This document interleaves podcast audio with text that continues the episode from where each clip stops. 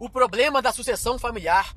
Uma vez eu ouvi uma frase do Flávio Augusto, do Geração de Valor, que eu achei bem bacana. Ele falou que o fim de toda empresa, toda empresa tem três fins possíveis. Um fim da, da empresa é ela morrer, falir, quebrou, foi mal, não deu mais certo. Outro fim é ela ser vendida, ela ser passada para frente. E outro fim é ela ser sucedida, ou seja, ela vai passar pelo problema de sucess da sucessão familiar. Toda empresa tem esses três fins possíveis e é desse tema que eu queria falar nesse podcast do Gestão para Pequenos. E eu sou o Luiz Felipe Winter e eu estou aqui de novo hoje com a Fernanda Rocha, minha esposa, sócia e fundadora da Fato Contabilidade. Tudo bem, amor? Oi, pessoal, tudo bem? Sou eu de novo, beleza? Beleza? Então, eu trouxe a Fernanda, porque a Fernanda, ela, ela, ela, passa por esse problema da sucessão familiar em casa. A Fernanda, ela tem o pai dela, tem 67 anos, ele, ele é uma geração bastante acima da Fernanda, que tem 29. E a Fernanda passa por esse, por esse problema, por essa dificuldade da sucessão familiar. Eu queria que ela contasse um pouquinho da história dela, compartilhasse aqui com os ouvintes do Gestão para Pequenos. Não, antes de eu passar para Fernanda, lembrando aqui que dia 21 do 6 vai ter uma novidade bem bacana para quem gosta aí dos conteúdos de gestão para pequenos. Mas eu vou dar mais detalhes no final desse podcast para não tomar muito seu tempo aí, se você não tiver afim de ouvir. Se tiver afim de ouvir, ouça até o final, beleza? Agora conta aí, amor. Conta aí sua história um pouquinho. Bom, eu, eu comecei trabalhando com meu pai na empresa dele, né? É um escritório de contabilidade também. E aí eu não gostava muito da sócia dele e resolvi sair. E aí eu saí de lá e montei o meu escritório, na Fato Contabilidade. E aí eu fiquei trabalhando, né, como empresária sozinha, né, é, na Fato durante, durante três anos. Até o meu pai separar da sócia dele e vir se juntar a mim. Então, assim, de, nesse período de três anos em que eu fiquei sozinha, quando eu falo sozinha, era só eu de sócia, né? Eu tinha funcionários. Na época, eu cheguei, é, antes do meu pai vir, eu cheguei a ter seis funcionários. É, durante esse período. Seu né, pai veio porque ele rompeu com a sócia e se juntou a você, né? Isso, exatamente. É. Ele também rompeu, né? Assim, enfim, ele também não gostava da sócia e ele dissolveu a sociedade e veio se juntar a mim. Inclusive, esse é um ótimo tema de podcast futuro aí problemas com a sociedade, né? Ah, é um tema bem legal. Com certeza. Porque tem muita gente que tem problema com seu é, sócio. Quem nunca, né? Quem nunca enfrentou problema com sociedade. Mas enfim, durante esse período em que eu fiquei sozinha, eu adotei uma, uma maneira própria de gerenciar a minha equipe, a empresa como um todo. Né? E, e então, assim, eu, eu, tive essa autonomia, né, para poder criar uma forma diferente da dele de, de, de gestão. Antes até de você continuar, amor, eu acho, eu acho esse ponto muito legal dessa história, que eu queria deixar como sugestão para quem está passando por essa dificuldade de sucessão familiar, que é o seguinte: se você é o pai ou se você é o filho, se você é o pai, dá um pé na bunda do seu filho e, e deixa ele abrir uma empresa ou trabalhar em outra empresa, mas sair um pouco debaixo da sua asa, porque isso vai dar, vai, vai trazer muito conhecimento. E se você é o filho, cara, sai fora, sai fora do seu pai, de sua mãe um tempo, porque isso faz você crescer demais. Que é o que aconteceu com a Fernanda nesses três anos. Esses três anos, claro que a gente sempre evolui. A Fernanda é uma pessoa que não, ela tá sempre aprendendo. Ela, ela ia evoluir sozinha, mesmo se estivesse com o pai dela. Mas a velocidade da evolução que ela atingiu por fazer sozinho é, é absurda.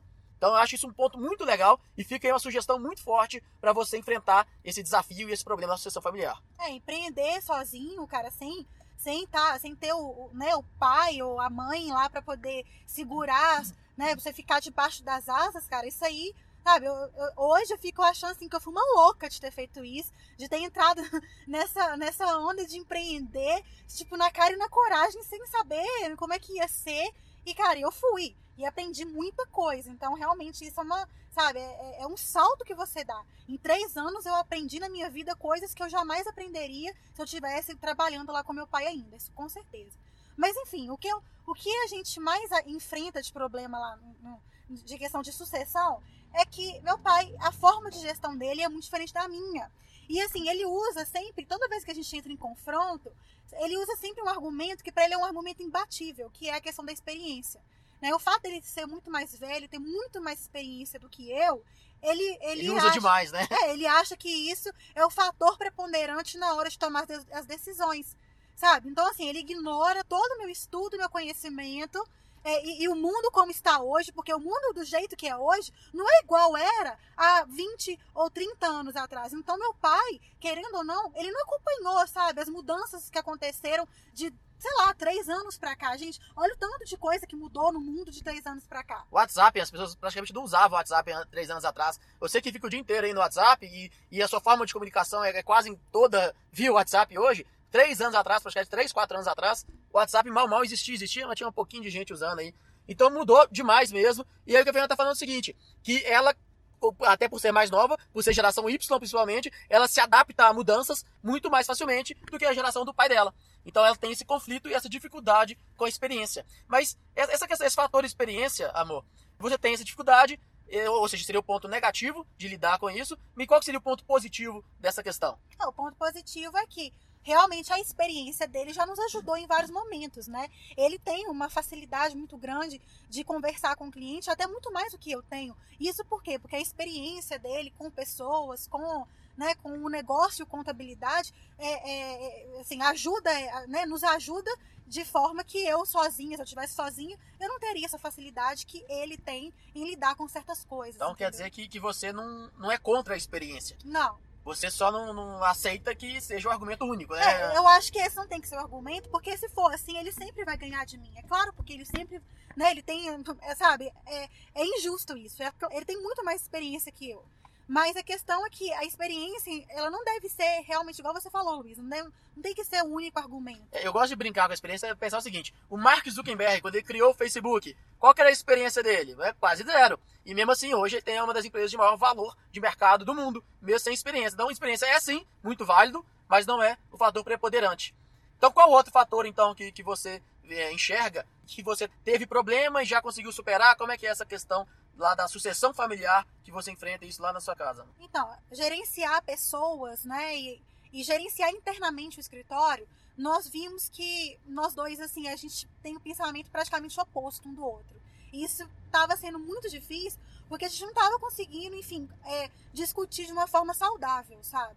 Então, o que, que a gente fez? A gente dividiu essas tarefas. Então, o que acontece? É, hoje, eu fico responsável pela gerência interna do escritório, então, né, a gerência administrativa, de pessoas, enfim, toda essa questão né, interna do escritório sou eu que resolvo. E meu pai ficou com a parte comercial, com a parte de cobrança e com relacionamento com o cliente, porque isso, né, igual eu falei, ele claramente faz melhor do que eu.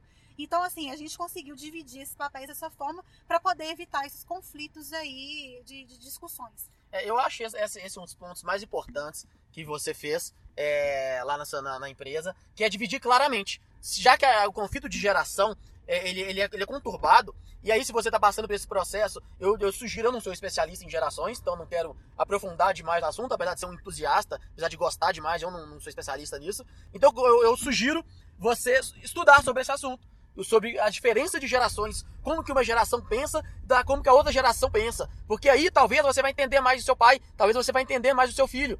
Então estude sobre o conflito de gerações. E aí, por, por existir esse conflito de gerações, e a Fernanda enxergou isso, ela sabe que ela precisou dividir claramente. Então cada um faz a sua parte, cada um na sua, digamos assim. Cada um responsável pelo seu quadrado, cada um do seu quadrado.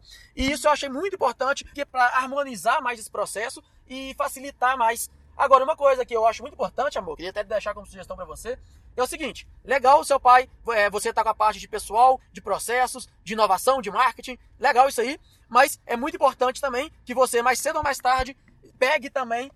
A parte que ele assumiu. A parte que ele assumiu, a parte comercial, a parte de relacionamento, porque seu pai vai sair da empresa, tá caminhando para isso, é isso que ele deseja, é, ele quer passar a bola para frente, e quando ele sair, os clientes precisam ter alguém se relacionando com eles, né? E você tem que estar tá cada vez melhor nesse assunto. É, com certeza. Isso é fundamental, né? Senão eu vou sempre, né, assim, vou a empresa vai sempre depender dele para ter prosperidade, para ter sucesso. E isso é, né, é como, se eu, como se a gente fosse escravizar ele. Não é, é isso que a gente quer. não tem, claro que não. Então, resumindo o podcast, eu acho que um ponto muito crucial é o fator da experiência, que ele, ele vale demais, mas também vale de menos. Você não pode, não, não pode contar só com ela mas ok, e tem que saber respeitar um ao outro, os conflitos de gerações, entender a geração, dividir claramente os papéis, mas um respeitando o outro também, e, e é isso, a sucessão familiar, eu acho que o, o, as duas partes têm que estar muito envolvidas né, nessa questão, e um querendo que o outro participe. Então, se você é o filho, cara, você não pode ser um Zé Mané. Você tem que correr atrás e buscar conhecimento cada vez mais. E se você é o pai, você tem que deixar seu filho bater asas. Se você não deixar, se você achar que só você é o, é o bozão, por experiência, só você é o bozão porque você já vivenciou isso, seu filho não vai aprender nunca. Então, cada um tem que respeitar o outro, beleza? É isso mesmo. É isso aí então, pessoal. Se você ficou até aqui, obrigado. Se você está gostando, compartilha, compartilha com seus amigos. Se você está ouvindo no iTunes, assina o canal aí no iTunes, porque eu, eu tô postando toda terça-feira tem um podcast, mas eu vou postar uns extras também. É, eu vou postar alguns podcasts extras, você vai, você vai receber aí. Então assina aí no seu agregador de podcast que cada vez vai ter mais conteúdo. E se você gosta dos meus assuntos, é, gosta do meu jeito de falar, gosta da, da, da forma como que eu levo gestão para pequenos, eu tô, vou abrir dia 21 do 6 a minha consultoria personalizada para sua empresa. E aí eu, tô montando ainda como é que vai funcionar o esquema. Hoje eu só presto consultoria é, no mundo offline, no mundo real. Eu tenho um cliente, na verdade, no mundo online, ou seja, eu quis testar com ele para ver se valia, para ver se eu conseguia dar resultado. Deu muito certo, deu até mais certo até do que o presencial, por, por alguns fatores que eu posso dizer mais, mais para frente, não vou tomar muito seu tempo aqui não. Mas eu vou abrir dia 21 do 6, eu vou dar, vou, vou passando aqui no podcast mais, mais informações, mas fica ligado aí, dia 21 de junho vai sair minha consultoria personalizada para o seu negócio ou para o negócio do seu parente, do seu tio, do seu pai, que seja, para a gente cuidar de vários problemas aí. Eu vou falar exatamente quais assuntos que eu vou tratar na consultoria personalizada do Gestão para Pequenos. Beleza? Então é isso aí, pessoal. Dá um tchauzinho aí mais uma vez, amor. Tchau, gente. Obrigada por me ouvir. Valeu, pessoal. É isso aí. Falou, um abraço e até a próxima.